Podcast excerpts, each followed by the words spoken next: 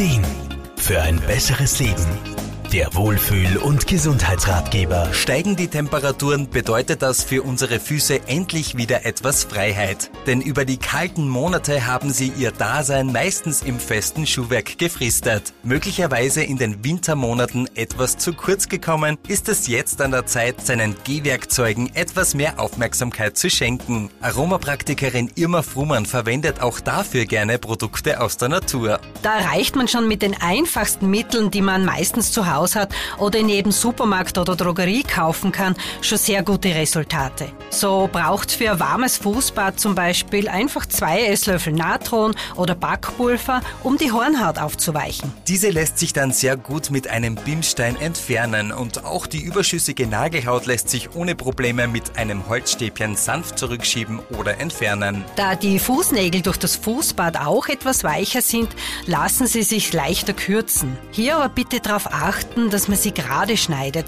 damit sie ja nicht zeitlich einwachsen.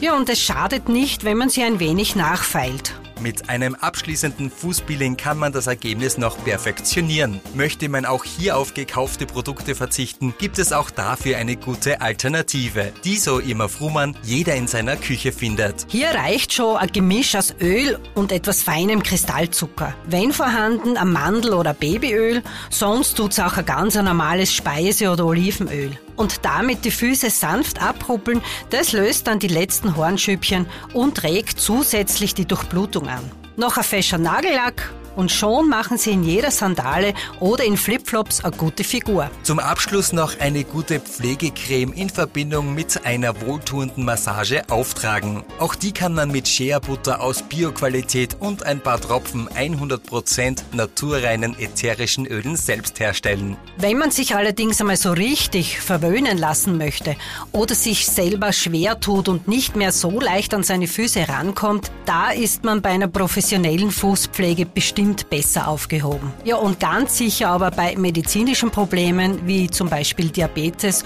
oder bei einem eingewachsenen Zehennagel. Für gepflegte Füße spricht nicht nur der optische Aspekt. Unsere Füße tragen uns Tag ein, Tag aus durch unser Leben und verdienen daher unsere Wertschätzung. Mit einer guten Pflege kann man einfach Danke sagen und vor allem erhält man sie länger gesund. Armin Hammer, Serviceredaktion. Der Wohlfühl- und Gesundheitsratgeber.